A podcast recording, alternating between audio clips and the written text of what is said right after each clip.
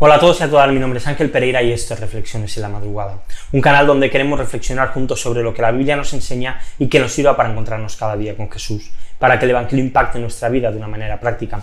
Y hoy lo hacemos a través del capítulo número 2 de Primera de Juan, los capítulos del versículo 28 al capítulo 3, versículo número 2. Hay una serie de televisión que habla pues, sobre cuentos, y para explicar la historia del mito de Hércules y de su tío Hades, han creado un, un lugar llamado inframundo. En este sitio van aquellas personas que mueren, pero que aún tienen cuentas pendientes que solucionar y que no van a poder abandonarlo hasta que esas situaciones no estén resueltas y finalizadas. Por supuesto, todo esto es ficción, pero sí que creo que nos sirve para traer a nuestra mente la idea de que antes de morir, qué cosas queremos hacer o qué cosas queremos dejar atadas.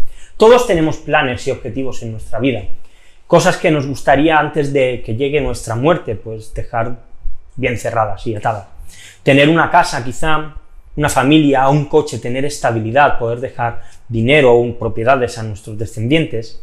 Y en ocasiones creo que estas cosas pueden hacernos perder la vista de las cosas verdaderamente importantes. Mirad, dice el texto de hoy, y ahora, hijos, permanezcan en él, para que cuando se manifieste tengamos confianza y no nos apartemos de él avergonzados en su venida.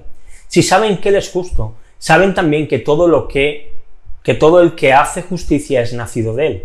Miren cuán grande amor nos ha otorgado el Padre, que seamos llamados hijos de Dios. Y eso somos. Por esto el mundo no nos conoce, porque no lo conoció a Él. Amados, ahora somos hijos de Dios, y aún no se ha manifestado lo que habremos de ser, pero sabemos que cuando Cristo se manifieste, seremos semejantes a Él, porque lo veremos como Él es. Y es bueno que en la vida tengamos ilusiones, que hagamos planes, pero creo que tenemos que tener cuidado de no olvidar cuál es nuestra verdadera esperanza. Mirad, Pablo escribe lo siguiente, pero no queremos, hermanos, que ignoren acerca de los que duermen, para que no se entristezcan como lo hacen los demás que no tienen esperanza. Porque si creemos que Jesús murió y resucitó, también Dios traerá con él a los que durmieron en Jesús. Por lo cual les decimos esto por la palabra del Señor, que nosotros los que estemos vivos y permanezcamos hasta la venida del Señor, no precederemos a los que durmieron, pues el Señor mismo descenderá del cielo con voz de mando, con voz de arcángel y con trompeta de Dios, y los muertos en Cristo se levantarán primero.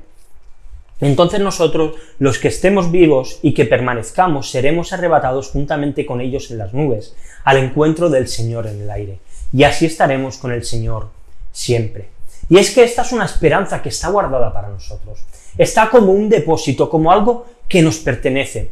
Esta promesa es algo cierto y real. Nada ni nadie nos la puede quitar. Ya sea que muramos o que vivamos, sea como sea, nos vamos a juntar con Cristo. Y esta es la esperanza que hacía vivir a los colosenses. Y esta debiera hacer que cada día nos levantemos con el anhelo de reencontrarnos con nuestro Señor en los cielos. No deberíamos tener cuentas pendientes en este mundo. No deberíamos tener nada que nos ate a Él. Nuestra esperanza no tiene que ser el dinero, la familia o el trabajo. Esas cosas muchas veces lo que hacen es quitarnos el gozo. Y no digo que sean malas, son buenas obviamente. Pero cuando nuestra esperanza se deposita en ellas, se convierten en algo peligroso. Pero nuestro gozo se convierte en un gozo completo, cuando tenemos clara cuál es nuestra verdadera esperanza, la de reencontrarnos con Jesús en el cielo. Te quiero dejar dos preguntas para que reflexionemos hoy.